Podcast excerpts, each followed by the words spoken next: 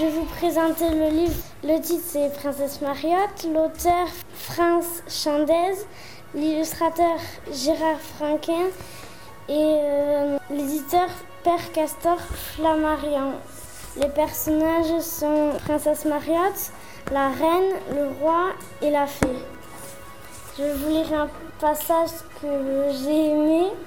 Le lendemain, Mariotte va beaucoup mieux. La fée vient la voir et lui dit C'est bientôt ton anniversaire, je veux te faire un vrai cadeau. Un vrai cadeau de fée. As-tu une idée? Bien sûr, Mariotte a une idée. J'aimerais une boîte à envie qui me donnerait tout ce que je lui demanderais. Le jour de son anniversaire, Mariotte reçoit une boîte en or avec un miroir dans le couvercle. Au fond de la boîte, on voit briller un anneau.